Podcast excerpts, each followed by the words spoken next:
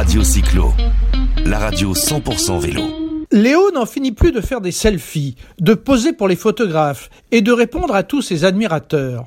Léo n'en finit plus de savourer la nouvelle médaille qu'il porte autour du cou avec le maillot arc-en-ciel de champion du monde sur les épaules.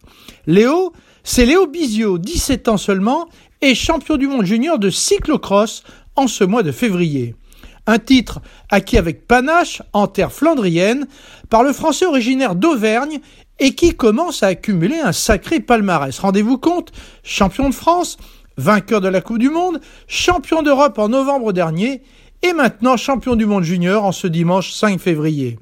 Dans le vent, mais sous le soleil, il a attendu les deux derniers tours pour s'échapper avec puissance et autorité. Il avait du feu dans les jambes, malgré un parcours très gras. Léo Bizio est plutôt discret dans la vie, mais sur un vélo, c'est un as. Il sera bon grimpeur sur route, affirme même son entraîneur national. Pour l'instant, Léo Bizio, un peu moins doué à l'école que sur un vélo, doit passer son baccalauréat au lycée de Riom dans le Puy-de-Dôme. La pression ne lui fait pas peur et sa maturité impressionne tout le milieu du cyclisme. La France tient peut-être en Léo Bizio un futur champion, un héros du Tour de France ou une légende de la route. En tout cas, on le reverra avec plaisir à Gand-Wevelgem en mars avec l'équipe AG2R Citroën. Léo Bizio, un nom à retenir et une carrière à suivre. Radio Cyclo, la radio 100% vélo.